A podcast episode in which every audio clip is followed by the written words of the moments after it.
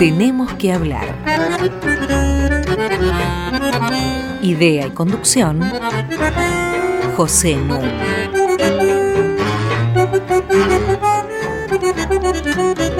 Muy buenas noches. Hoy tenemos que hablar de la desigualdad y otras cuestiones. Para eso tengo el privilegio de contar con la presencia de un excelente interlocutor.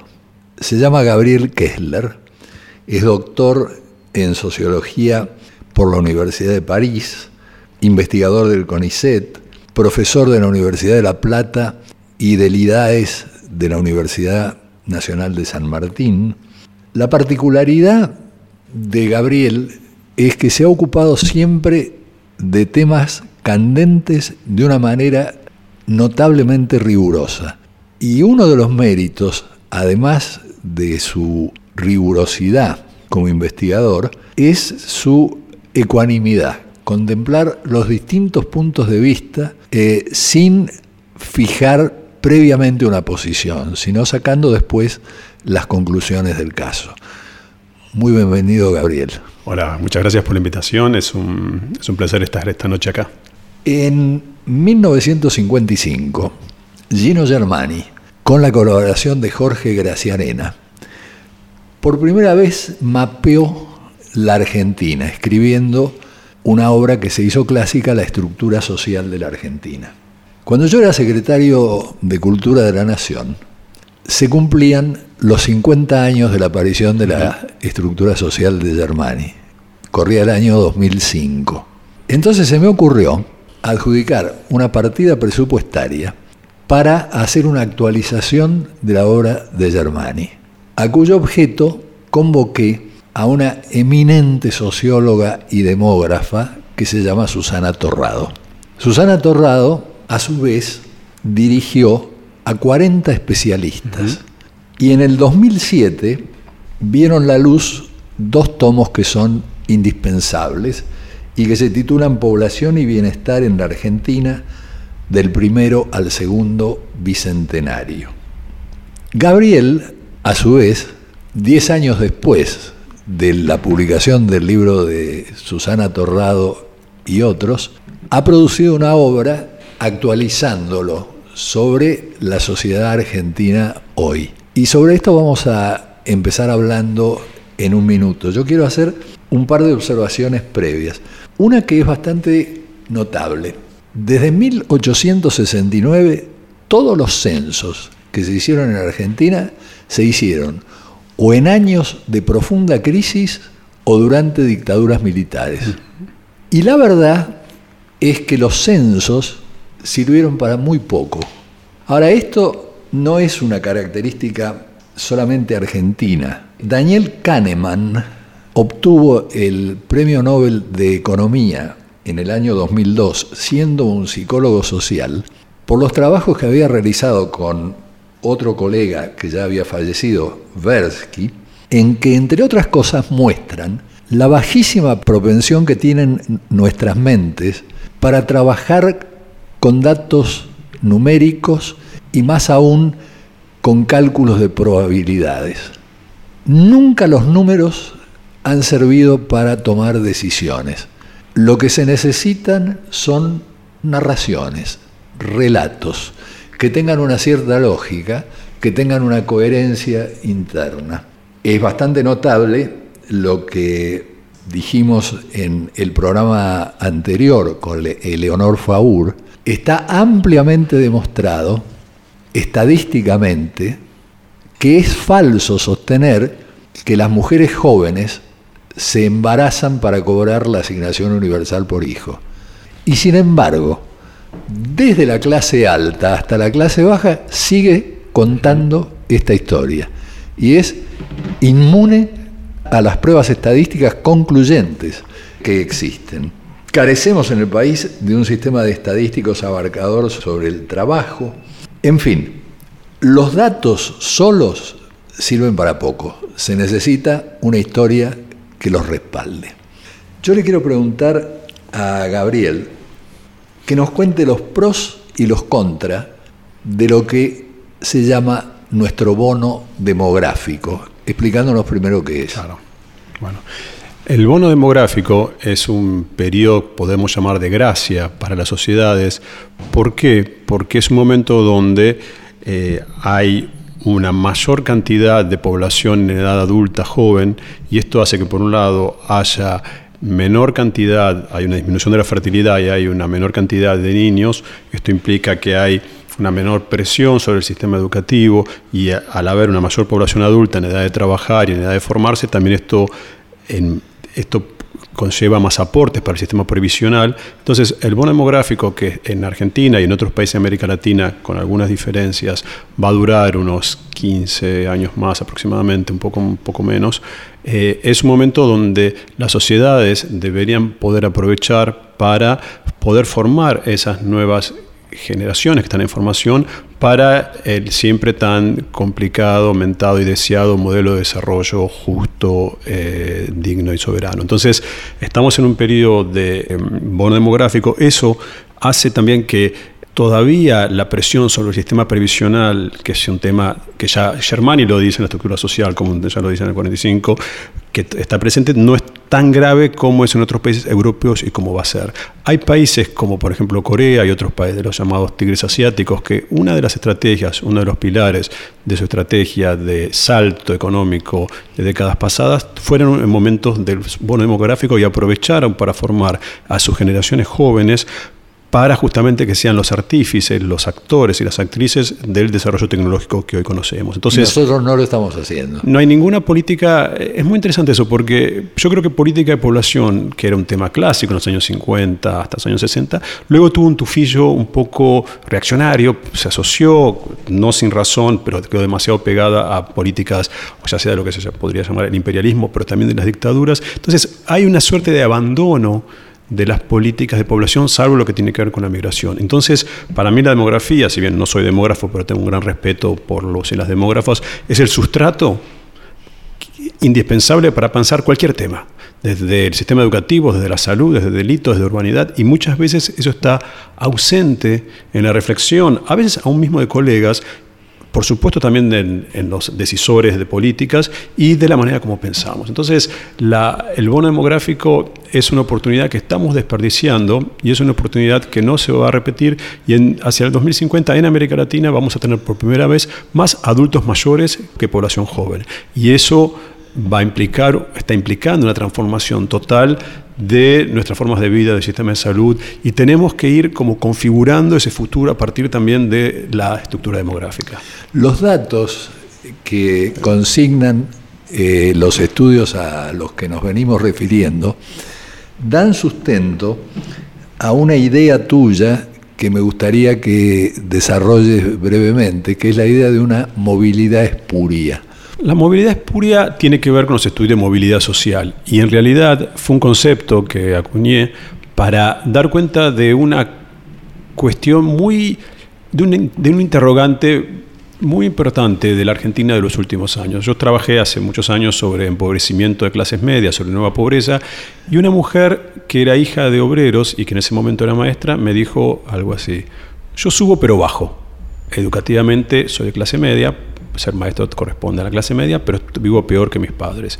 Y esa diferencia entre el estatus alcanzado desde el punto de vista del prestigio de la ocupación y el nivel educativo y los menores niveles económicos, beneficios adscriptos a esos puestos, que fue común en la Argentina en gran parte de las últimas décadas, es lo que yo llamo movilidad espuria. O sea, me muevo, pero estoy peor porque gano menos, porque mi trabajo es más eh, inestable del que era el mío en el pasado el de mis padres. Y esa discordancia en la forma de movilidad es un tema central en las encuestas de movilidad en toda América Latina. Yo diría que es el tema. Casi toda América Latina muestra, si uno lo mira, de los, estudios clásicos de movilidad traídos de los, de los trabajos más ingleses, de los ligados a una escala de prestigio de la ocupación, que subimos. Sin embargo, muchos vamos bajando. Y aquí interviene, creo yo, una distorsión. Eh, los economistas sostienen que está creciendo la clase media. Los sociólogos sostenemos que efectivamente se pueden aportar números en distintas variables para mostrar que crece la clase media, pero junto con eso crece la fragmentación de la clase media. Y entonces sectores de clase media están mucho peor de los que estaba la clase media baja hace 20 años. Y esto no lo tienen en cuenta en su análisis. Vamos a hacer una pausa musical. Hoy nos va a acompañar en todas, nada más ni nada menos que Mozart, interpretado por una pianista excepcional, Mitsuko Uchida, nacida en Japón y radicada en Gran Bretaña, especialista precisamente en Schubert y en Mozart. Escuchémosla.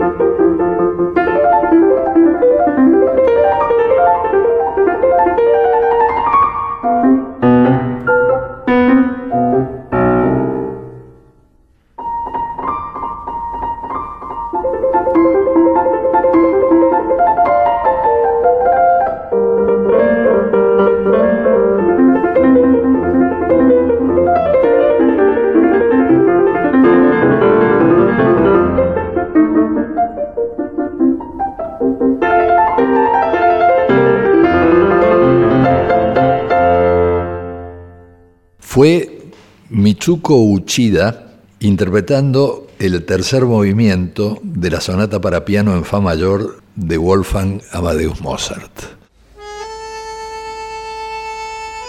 Hasta las 21. Tenemos que hablar con José Nuno.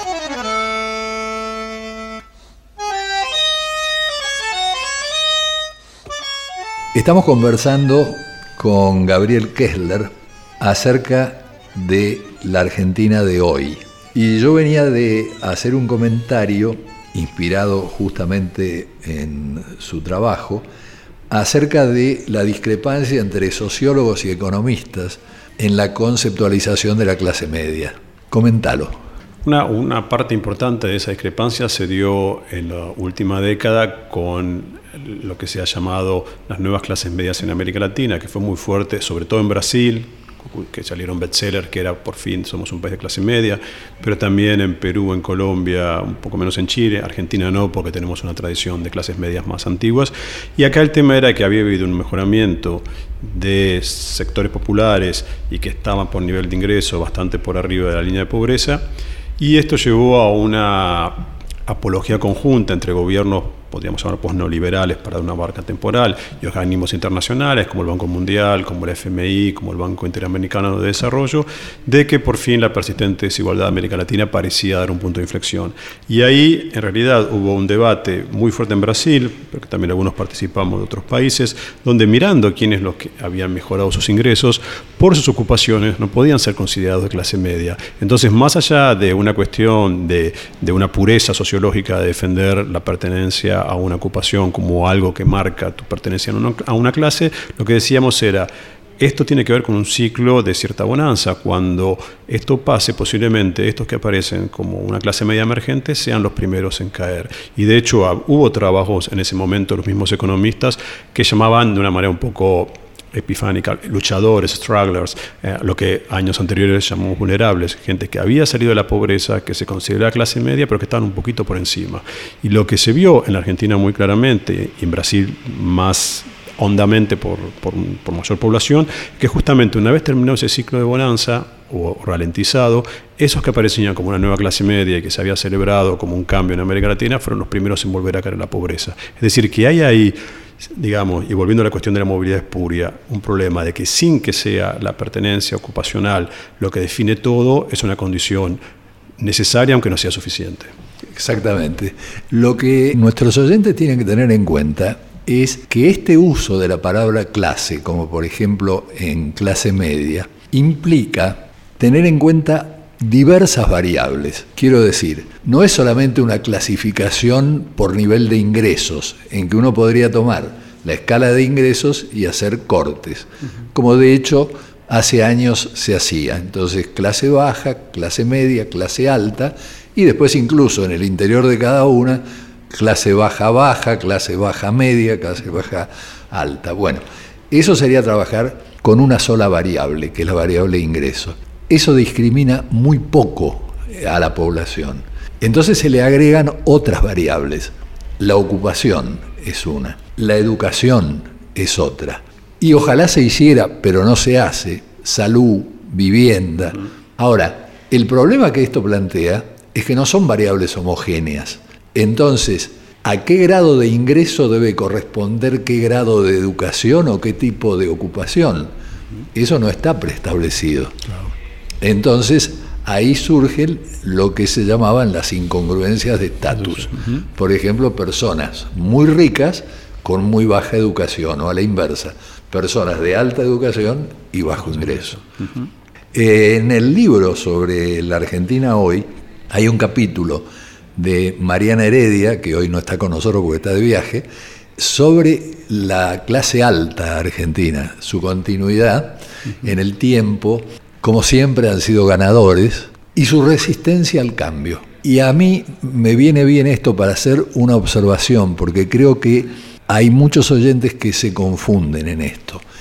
Quiero decir, cuando el presidente Macri reprende a los grandes empresarios. Entonces, ¿vieron que no es un gobierno neoliberal? ¿Vieron que él está criticando a los grandes empresarios? Es precisamente porque es un gobierno neoliberal que quiere construir una nueva forma de estructuración de la Argentina en que lo que se trata es de reestructurar al país. Y entonces se reprende, por ejemplo, a empresarios que no sean aperturistas a empresarios que no inviertan. Pero todo eso entra dentro de una misma lógica. No es que es una prueba de que este no es un gobierno neoliberal. Gabriel Kessler ha sacado un libro muy importante que se llama Controversias sobre la desigualdad. Y yo voy a introducir el tema haciendo un par de distinciones que le preparen el camino. Hmm. La primera distinción es que lo otro de la desigualdad no es la igualdad total. Lo otro de la alta desigualdad es la baja desigualdad. Es decir, de mucha desigualdad, poca desigualdad. Opuesto de otra manera. Lo otro de la desigualdad es una mayor igualdad. Los detractores del igualitarismo siempre dicen, ah, lo que quieren es una sociedad totalmente igualitaria, es decir, una sociedad uniforme, en que los que tienen talento sean iguales a los que no tienen talento. No, eso ni siquiera Marx o Engels lo sostenían, decían que eso era propio de los anarquistas. No se trata de uniformidad, se trata, como digo, de algo que ya en el siglo XVIII decía Rousseau, que ningún ciudadano sea tan opulento como para poder comprar a otro y ninguno tan pobre como para verse obligado a venderse. Se trata, insisto entonces, de trabajar por una mayor igualdad. A lo más que llega el liberalismo o el neoliberalismo es a hablar de igualdad de oportunidades. Ahora, sobre esto me importa marcar algo muy importante. Dadas las diferencias y desigualdades de crianza, de educación, de relaciones sociales, etc., hablar de igualdad de oportunidades, es decir, que todos tengan las mismas posibilidades de aspirar a un empleo, es un formalismo abstracto, es decir, no se sostiene, no tiene ningún sentido. Es lo mismo que el día de las elecciones. El día de las elecciones no somos todos iguales.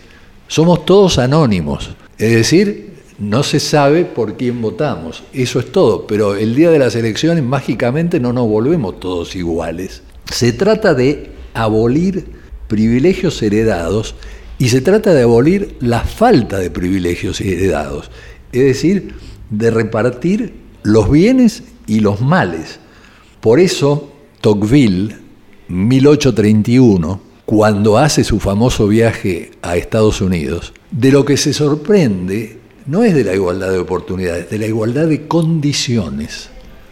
Es decir, que haya condiciones similares para la mayoría. Por supuesto que era la época de la esclavitud y había un amplio sector de la población que este aristócrata francés no tuvo en consideración. También se suele eh, identificar igualdad con equidad. Eso es muy común. Ahora, acá hay que hacer una distinción. La equidad puede ser horizontal o vertical. Quiero decir, equidad horizontal significa, por ejemplo, que tanto una mujer como un hombre se puedan presentar a un cargo que está vacante. Eso no asegura para nada que haya mayor igualdad. Hay equidad en la competencia por el cargo. La mayor igualdad solo se puede equiparar con la equidad vertical. Si hablamos de equidad vertical, ahí estamos hablando de mayor igualdad. Dos observaciones más antes de cederle la palabra a Gabriel. De ninguna manera se puede asimilar desigualdad con pobreza, que es una tendencia generalizada. Yo me acordaba de un chiste que circuló mucho en Estados Unidos cuando explotó la burbuja financiera en el 2008. Un empresario le decía a otro, si conseguimos que al saqueo lo llamen crisis, estamos salvados. Bueno, de la misma manera, hoy en día escucho a un empresario imaginario diciéndole al otro, si conseguimos que a la desigualdad la llamen pobreza, estamos salvados. Y eso es lo que se tiende mucho a hacer. En el trabajo tan exhaustivo que hace Gabriel, él utiliza en varias partes un coeficiente que yo quiero mencionar otra vez para que nuestros oyentes comprendan que no son cosas tan imposibles de entender, tan privilegio de unos pocos especialistas. Me refiero al coeficiente de Gini. El coeficiente de Gini implica tener en cuenta los ingresos individuales, el ingreso promedio y la cantidad de individuos. Con eso se hace un coeficiente que va de 0 a 1. 0 significa total igualdad y 1 significa total desigualdad. Ahora, lo que normalmente no se hace, y por eso las comparaciones suelen ser comparaciones falsas, es tener en cuenta que el Gini se puede medir antes del pago de impuestos, es decir, los ingresos que se reciben antes de las deducciones impositivas. O el Gini se puede medir después del pago de impuestos, pero más aún, en tercer lugar, se puede medir después del pago de impuestos y de la realización de transferencias, como las ayudas sociales. Ahora, si unos miden el Gini antes de impuestos y otros lo están midiendo post impuestos o post impuestos más transferencias, sus resultados no son en absoluto comparables. Paro aquí y en el próximo bloque Gabriel nos habla de las controversias sobre la desigualdad. Entre tanto, Mitsuko Uchida interpreta Mozart.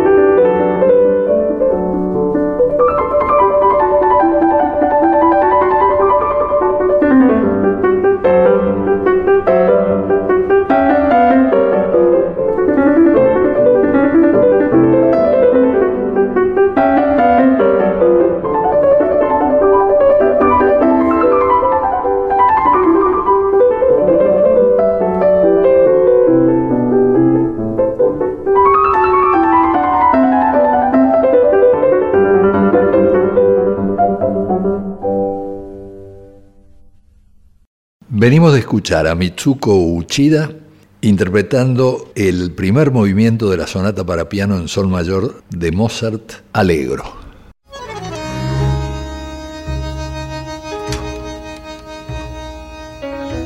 Seguimos en Tenemos que hablar con José Nuno.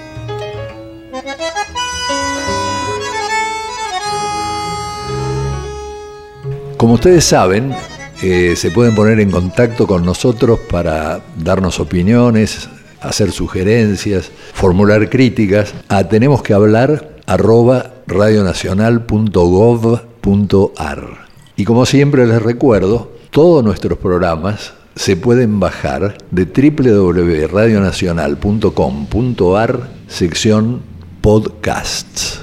Sigo conversando con mi querido amigo Gabriel Kessler y quisiera que él tome algunos de los puntos centrales de su importante trabajo Controversias sobre la desigualdad y los comente con nosotros. Gracias, Pepe. El libro Controversias sobre desigualdad trató de mapear un poco las controversias en la llamada en el llamado periodo de la grieta en relación si la Argentina era más o menos desigual y para eso hubo algunas cuestiones, yo diría, toma de partido más metodológicas de cómo debería estudiarse la desigualdad, comparar tendencias de por periodos y no por años determinados, tomar no solo un indicador sino varios para eh, hablar de un tema, porque yo puedo tomar uno para mostrar que todo está bien y puedo tomar otro para decir que todo está mal. Bueno, y para ir a algunos puntos específicos, quisiera muy brevemente marcar cuáles fueron lo que yo llamé tendencias contrapuestas, que era una manera de mostrar que en algunos temas se había mejorado en términos de igualdad, en otros se había empeorado,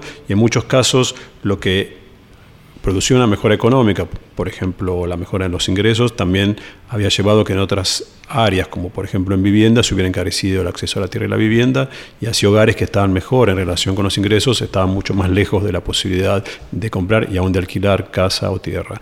En ese sentido, a nivel de ingresos, los principales controversias era qué pasaba con lo que alguna vez Pepe llamó la masa marginal, es decir, hubo consenso que hubo una mejora de los trabajadores asalariados, sobre todo en el sector privado, pero también público, que estaban en blanco, pero los debates que hubo era el tamaño, la composición y qué había pasado con los que estaban fuera de esos sectores. Y eso fue la gran controversia y por supuesto también el legado negativo de una pobreza sumamente importante. En relación con educación, fue un periodo de gran inclusión e-, educativa y al mismo tiempo de muchos debates en torno a la calidad. El debate en torno a la calidad es muy complejo porque a veces se cometen algunos errores, como comparar con un pasado donde no se medía calidad, entonces no sabemos qué pasaba. Yo dudo que el país hubiera tenido una calidad homogénea entre las clases, entre Buenos Aires y lugares más periféricos, pero también hay eh, a veces un discurso que yo no comparto muy decadentista sobre los jóvenes no aprenden, nadie sabe nada, y en realidad también hay una revisión de cómo nuevas competencias en relación con lo que se llama el multitasking, la posibilidad de tener acceso en manera simultánea a varias tecnologías, tienen, por ejemplo, mucho que ver con las nuevas demandas del mercado laboral. Pero ese fue el debate más fuerte entre, entre calidad y si las pruebas que existían, como la prueba PISA, que son pruebas internacionales y que en un día miden la calidad supuesta de la educación de distintos sectores, eh, qué pasaba. Pero lo cierto es que en relación a otros países de América Latina, a nuestro nivel de desarrollo, a lo que invertimos en educación y a la pobreza, Argentina le va mal le va mal en relación de la calidad, le va mal la diferencia de pobres y ricos,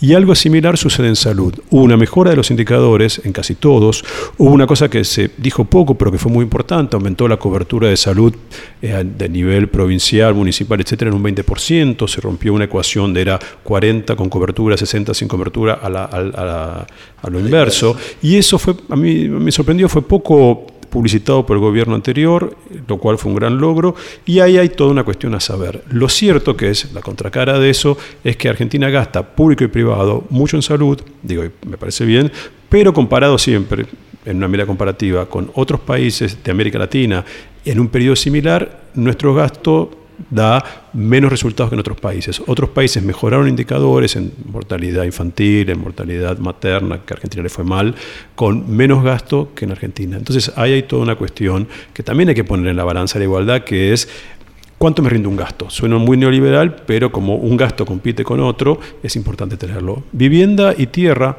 fue un tema complicado porque justamente la, la, vivienda se encareció mucho, la tierra dejó de haber prácticamente tierra disponible en la Argentina por desarrollo urbano y por la expansión agrícola y hubo mucha expulsión, sobre todo de pueblos originarios, de tierras. Entonces, ahí hay un tema muy importante. La concentración geográfica del Producto Bruto se mantuvo estable, las cinco provincias más importantes siguieron como en 1950 eh, y en adelante concentrando el 80% de la riqueza nacional y eso en Argentina siempre tiene que ver con una perdurabilidad de la desigualdad. Finalmente también el delito, que es un tema que yo trabajé mucho, muestra una faceta de la desigualdad, porque los homicidios siguen concentrados en los sectores más pobres. Es decir, para ser una para ir redondeando, uno puede decir, mirando el periodo pasado, que la Argentina fue más igualitaria o mejoró la desigualdad en aquello que traccionaba el mercado de trabajo, el mercado de trabajo urbano, el mercado de trabajo asalariado, hay mucho más que en relación con la calidad educativa, con la salud y los indicadores de salud, ponderado por el gasto, con el acceso a la tierra y la vivienda y con la posibilidad de morir en un homicidio, ya sea en una situación de violencia, ya sea por la policía, en relación con, con tu eh, situación de clase. Argentina es más o menos desigual, creo que el periodo eh, anterior, con todos los considerandos que podemos hacer en los temas que yo analicé, muestra una mejora de la desigualdad porque la tendencia del periodo, y yo prefiero mirar tendencias fue comparado al periodo anterior, a los años 90, de disminución de desigualdades. Mucho o poca queda a gusto del que escucha definir eso. Eh, lo que pasa es que también hay que tener en cuenta los activos familiares. Quiero decir, acá estamos pudiendo hablar o de ingresos individuales, lo que distorsionaría mucho el análisis de la desigualdad, porque una persona puede tener un ingreso muy bajo, pero pertenecer a una familia muy rica. ¿No es cierto? Ahora, si se tiene en cuenta el ingreso familiar, que es lo que hay que hacer, se plantean también ciertos problemas. Por ejemplo, una familia puede tener un ingreso superior a otra, pero estar muy endeudada. Y eso no aparece, eso no surge. Exactamente. Eso requiere trabajos de campo para averiguarlo, porque si hay que pagar hipotecas y otras cosas, bueno, resulta que está mejor la familia que en realidad aparece teniendo un ingreso familiar más bajo. El punto que a mí me parece eh, necesario subrayar es que se creyó durante muchos años lo creyó Germani, lo creyeron los teóricos de la modernización, que a mayor crecimiento, mayor bienestar. Y lo que hemos comprobado es que esto no es así. No hay ninguna relación necesaria entre el crecimiento y el bienestar o la igualdad mayor de la población. Y en este sentido ha habido economistas neoclásicos tales como Milton Friedman, que han dicho, el tema de la igualdad no es una preocupación de un economista. Nosotros de eso no nos ocupamos. Y otros neoliberales más progresistas, como el Premio Nobel de Economía Kenneth Arrow, que han dicho más sensatamente, ningún mercado puede garantizar la justicia distributiva. Para eso tiene que intervenir necesariamente el Estado que interviene siempre, porque interviene para organizar el mercado, interviene para organizar la libre competencia y también tiene que organizar la mayor igualdad. Y acá para cerrar esta parte, eh, hay una distinción que a mí me parece muy significativa. Las primeras transiciones a la democracia de la segunda posguerra ocurrieron primero en Alemania Occidental, en Austria y en Italia. Y en los tres países disminuyó radicalmente la desigualdad. Es decir, la transición a la democracia se vio acompañada de una mayor igualdad. La segunda oleada, la segunda onda, ocurre en los años 70 y ya coincide con las crisis del petróleo y ya coincide con una reducción del crecimiento. Sin embargo, me refiero a los casos de Grecia, de Portugal y de España, en los tres casos la igualdad aumentó un 50%. Ahora, las transiciones a la democracia en América Latina han ocurrido en la década perdida de los 80. O sea que arrancamos mal, arrancamos precisamente en contextos en que no hubo una mayor igualdad acompañando la transición a la democracia. Y hoy lo que estamos viendo en el mundo es que está aumentando la desigualdad en forma notable, por ejemplo, en los países europeos, y que por un lado, las economías crecen, pero por el otro lado, la pobreza y la desigualdad aumentan. Y la desafección con la democracia va de la mano de esto. Es decir, se repudia justamente la democracia y aparecen los líderes a la Trump, ¿no es cierto?, invocando eh, un populismo trasnochado, lo mismo que nacionalistas de derecha como Le Pen y otros en, eh, Francia. Hacemos una pausa musical, la última de este programa, y disfrutamos a Mozart.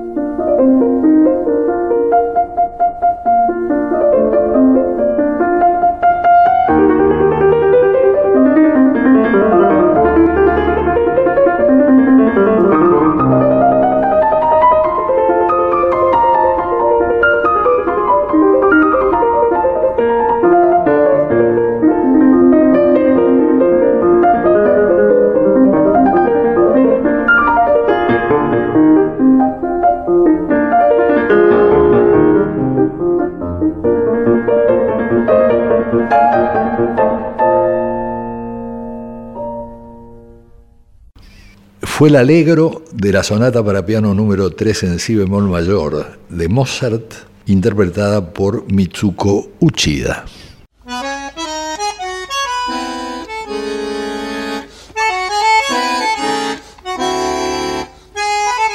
Seguimos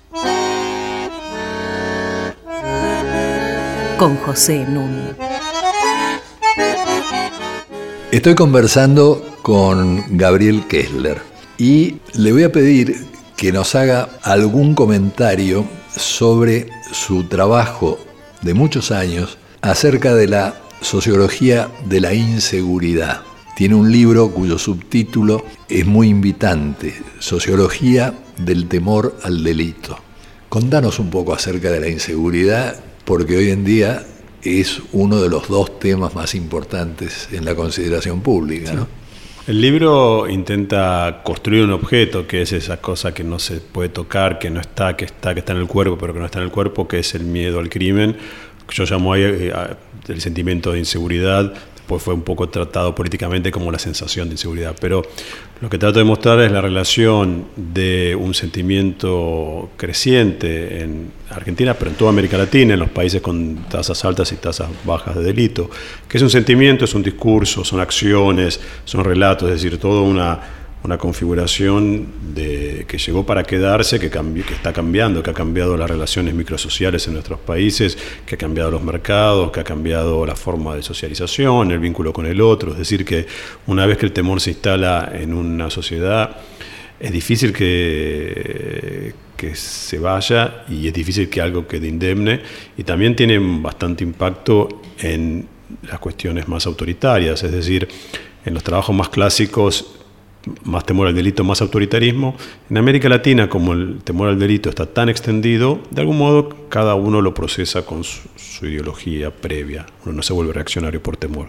Pero, pero, tiende a correr un poco la vara hacia actitudes más punitivas. Entonces, en América Latina estamos viendo indicadores muy preocupantes, por ejemplo, durante los gobiernos post-neoliberales, en Argentina un poco menos, pero en Uruguay, en Brasil, en Bolivia, en Ecuador, en Venezuela de Chávez, eh, la tasa de personas en prisión aumentó enormemente, de manera escandalosa, y uno se pregunta, ¿cuán progresista es un gobierno que pueda tener política de seguridad no reformista? Y eso tiene que ver con que hubo como una especie de corte en lo que tradicionalmente se llamó el síndrome conservador autoritario, que uno era autoritaria, entonces también era xenófobo, era machista, era racista y también estaba a favor de la pena de muerte. Y hubo lo que los europeos llamaron los neoinseguros, que no compartían a lo mejor esos elementos de autoritarios, pero que tenían un fuerte temor al delito. Entonces, el temor al delito está configurando de algún modo, o ha reconfigurado las democracias en América Latina. Y yo diría que parte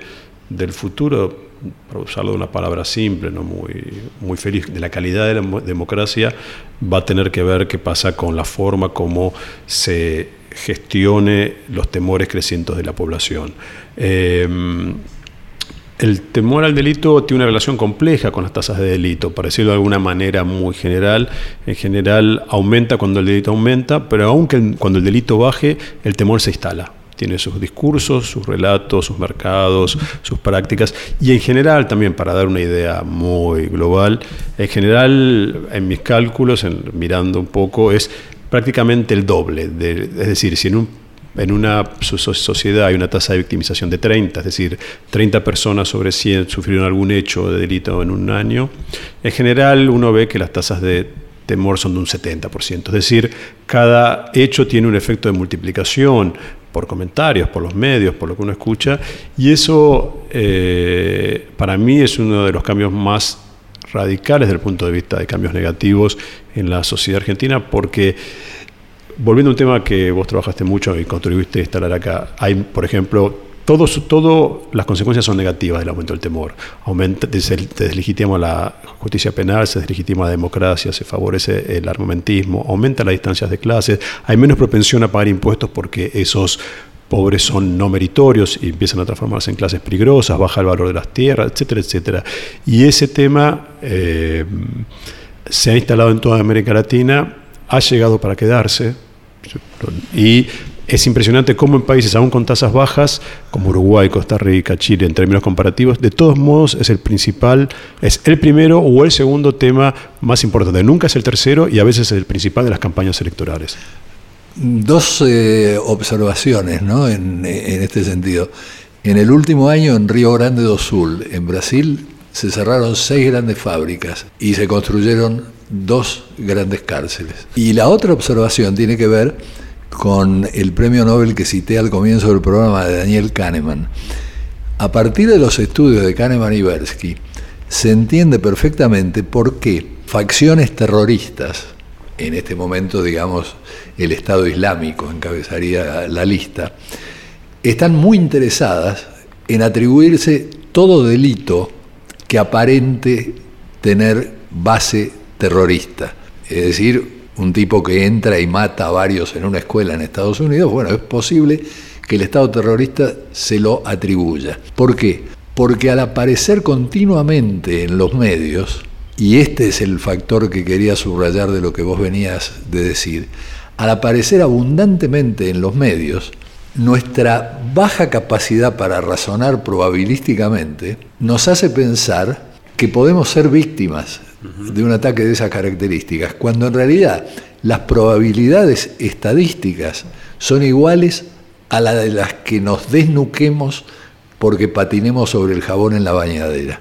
Sin embargo, de esto no hay artículos permanentemente en los diarios y de lo otro sí. Entonces, hay algo efectivamente que tiene que ver con sensaciones y hay otra cosa que tiene que ver con una realidad muy candente, muy dura. Es decir, yo creo que por un lado, como vos decís, ha aumentado significativamente el delito, pero que ha aumentado mucho más el sentimiento de inseguridad. Son las dos cosas que yo creo que hay que subrayar. Sí, en el caso argentino hay una particularidad que es así, que es nuestras tasas de homicidios son comparativamente bajas, igual son bastante más altas que, por ejemplo, en Europa Occidental, bastante eh, como concentradas en distintas regiones, pero la tasa de robo es alta. O sea, la tasa de victimización es alta. Entonces, y además, el homicidio en general, en general, salvo casos como femicidios, digamos, está vinculado a algo aleatorio, algo de un ladrón que no sabe dosificar bien la violencia por una cuestión más de, poca profesionalidad, para decirlo de algún modo, cometió un homicidio. Entonces, esa, esa digamos, la articulación entre delitos constantes, que se escuchan todo el tiempo, más la idea de un eventual homicidio eh, por, llamémosle, por baja control de la situación, es un poco lo que genera lo que yo llamo una de las características centrales del temor en Argentina, que es la aleatoriedad me puede pasar algo en cualquier lado, no hay lugares seguros, nadie es seguro. Esta idea de, siempre hubo zonas seguras e inseguras en las ciudades, históricamente, desde siempre, pero esta idea de que se han barrido las fronteras claras entre zonas seguras e inseguras y hasta en identidades seguras e inseguras es un poco lo que contribuye a esa sensación de no estoy seguro en ningún lado. Entonces, es una particularidad muy, muy fuerte que yo creo que es una, hay muchas de las razones, y una que vos dijiste que es muy interesante, ya lo venías nombrando, que es la cuestión de que nosotros no pensamos en términos de probabilidades, sino en términos de incertidumbre. La incertidumbre es dicotómica, me puede pasar o no me puede pasar. Y eso lleva, cuando yo hice el libro Sentimiento de Inseguridad, de casualidad encontré una estadística que la puse de, un estudio de la Asociación, creo que de la Academia Nacional de Medicina, que el mismo año que yo había hecho el libro, que se habían eh, consignado alrededor de 5.000 homicidios o 4.500, la, la Academia Nacional de Medicina había consignado 12.000 muertes por automedicación mal hecha, un tema que ni existe, ni existía. O sea, entonces, hay todo un tema que es muy interesante, que trabaja una antropóloga que yo eh, admiro mucho, Mary Douglas, que es muchas veces lo que nos da temor es aquello que también moralmente nos resulta eh, detestable, cuestionable, no es solamente una cuestión de probabilidades, no es una sino, y muchas veces lo que dice Mary Douglas son los riesgos intermedios. Los muy cercanos no los pensamos, no pensamos en la muerte, en el colesterol, en, el cáncer, tratamos de pensar lo menos posible porque hay que seguir viviendo. Los más ajenos, los más lejanos tampoco. Son esos intermedios que se mueven en un momento, como viajar en avión, por ejemplo, que también tiene bajas probabilidades, los que, los que sitúan los temores. Y hay algo ahí más la crítica moral de al, digamos, es inaceptable ser víctima de un delito que hace que ese temor esté tan fuerte. Ahora, con esto de ninguna manera queremos cuestionar la necesidad de políticas de seguridad, porque efectivamente ha habido un aumento del delito, particularmente motorizado por el narcotráfico y en la forma más trágica que es la actividad de los chicos Recientemente una muchacha de 19 años, estudiante de enfermería en Bahía Blanca, le quisieron tres chicos de 14, 15 y 16 años arrebatar la mochila, le arrebataron la mochila, le dieron una puñalada y la mataron. Bueno, y los chicos de 14 y 15 años no quedan detenidos. Entonces, leer casos como esto no solamente indigna, sino que movilizan a la población. Ahora, ¿cuáles son las respuestas adecuadas? Es decir, ¿qué deben hacer los municipios? ¿Qué debe hacer eh, las provincias? ¿Qué debe hacer el Estado Nacional? ¿Alguna sugerencia? No, a ver, una primera cuestión es dos eh, diferencias. Yo creo que la mayor parte de los delitos no tienen que ver con el narcotráfico, son los que más llaman la atención. El narcotráfico en general tiene algunos delitos determinados. La mayoría es un delito más aleatorio, el mayor cúmulo de delitos es más, más robos de algún tipo de aleatoriedad o de baja profesionalidad. Sí, la mochila. Sí, y después, no, digo, para, no, no, es que alguien menor quede libre, tiene una justicia, tiene, hay un circuito determinado para los menores. a veces también yo creo que favorece un poco una mirada punitiva pensar que al menor no le pasa nada. Hay un, hay un circuito particular y hay toda una serie de tratamientos para diferenciar el, sistema, digamos, ligados a menores y a mayores. Yo creo que la, como todo problema, eh, para poder decirlo en un minuto, como todo problema, para empezar a solucionarlo hay que empezar a partirlo en partes. ¿Qué quiere decir con esto? Que no hay un problema de seguridad, hay muchas cosas diferentes, algunos es robo aleatorio, eso tiene más que ver con prevención situacional, algunos tienen que ver con mercados particulares de delito, entonces hay todo un análisis muy interesante en términos de mercado, y no de una mirada economista, sino de decir, bueno, ¿cuál es el mercado, cuáles son los mercados de delito que más nos preocupan? Robo de autos. ¿Por qué? Porque hay, ahora un poco menos, hay muertes ligados al robo de autos. Si yo lo pienso en términos de mercado, ¿qué es lo que estructura ese mercado? ¿El que roba o quién vende? Vende, quién vende. Entonces hay como nuevas, y no tan nuevas, ya tienen alguna década, maneras de mirar el delito que en América Latina todavía es muy deficitario, y también la prevención social, que se sabe qué es lo que, es lo que soluciona, pero como lleva tiempo y los gobiernos quieren algo ya que pueda rendir en las próximas elecciones, nadie invierte en prevención social del delito. Es muy impresionante. A mí me asombraba aún en los gobiernos anteriores, en los gobiernos post-neoliberales hubo escasísimos planes de prevención social, sabiendo que no eran muy caros, que tenían que ver ideológicamente con lo que se postulaba y que se sabe que están estudiadísimos, que tienen efecto. Entonces, todavía tenemos una mirada policiacéntrica y patrullocéntrica y ahora camarocéntrica de la seguridad. Y eso es pan para lo que se llama la demagogia punitiva, pero está demostradísimo que su eficacia es muy baja. Entonces yo creo que ahí soy bastante pesimista y más en el nuevo gobierno, o ya no tan nuevo, que hay una mirada de volver a la DEA, de, cargar las tintas con el narcotráfico, de un apoyo a la violencia institucional de la fuerza de seguridad. Yo creo que vamos en, el, en ese sentido en el peor de los caminos posibles. ¿Un ejemplo de prevención? Hubo algunos buenos programas, por ejemplo, el programa FICA Vivo de Belo Horizonte en Brasil, que se ocupó, digamos, de bajar tasas de homicidios fuertes con planes integrales, con una, con una eh, inmersión de la comunidad, con trabajo cultural, con trabajo de bajar, la, digamos, la difusión de armas. Y Argentina tuvo algunos planes interesantes, para no pensar que siempre todo está mal en Argentina. En Santa Fe hubo algún plan interesante, hubo algunas cosas también en otros municipios, pero es el tema del eterno piloto. ¿Qué es el eterno piloto? Se hace un plan chiquitito en un lugar y después cuando es el momento, aunque haya funcionado, de expandirlo y irradiarlo, no hay plata. Antes de despedirnos, me gustaría que diga eh, Gabriel el título y tema del libro suyo que aparece en el próximo mes. Sí, estamos publicando con una colega, Sandra Gayol, que escribimos juntos un libro que se llama Muertes que importan, una mirada sociohistórica sobre los casos que marcaron Argentina reciente, que es un libro que mira muertes de personas anónimas que se transformaron en, en conocidas luego de su muerte, desde la restauración democrática hasta ahora, y la pregunta es por qué algunas muertes sí y otras no. Y por qué algunas muertes lograron cambiar la historia, lograron interpretar al Estado, entraron en nuestros recuerdos y otras no, y cómo, sobre todo ligado a aspectos de violencia de Estado, cómo esas muertes fueron realmente cambiando y dándole un contenido particular a la democracia argentina. Cuando salga el libro te traemos al programa. Muchas gracias, muchas gracias por haber venido, muchas gracias a nuestra encantadora Inés Gordon. Muchas gracias al eficaz Walter Danesi, muchas gracias a Diego Rosato en la edición y como diría Wimpy, que todo sea para bien.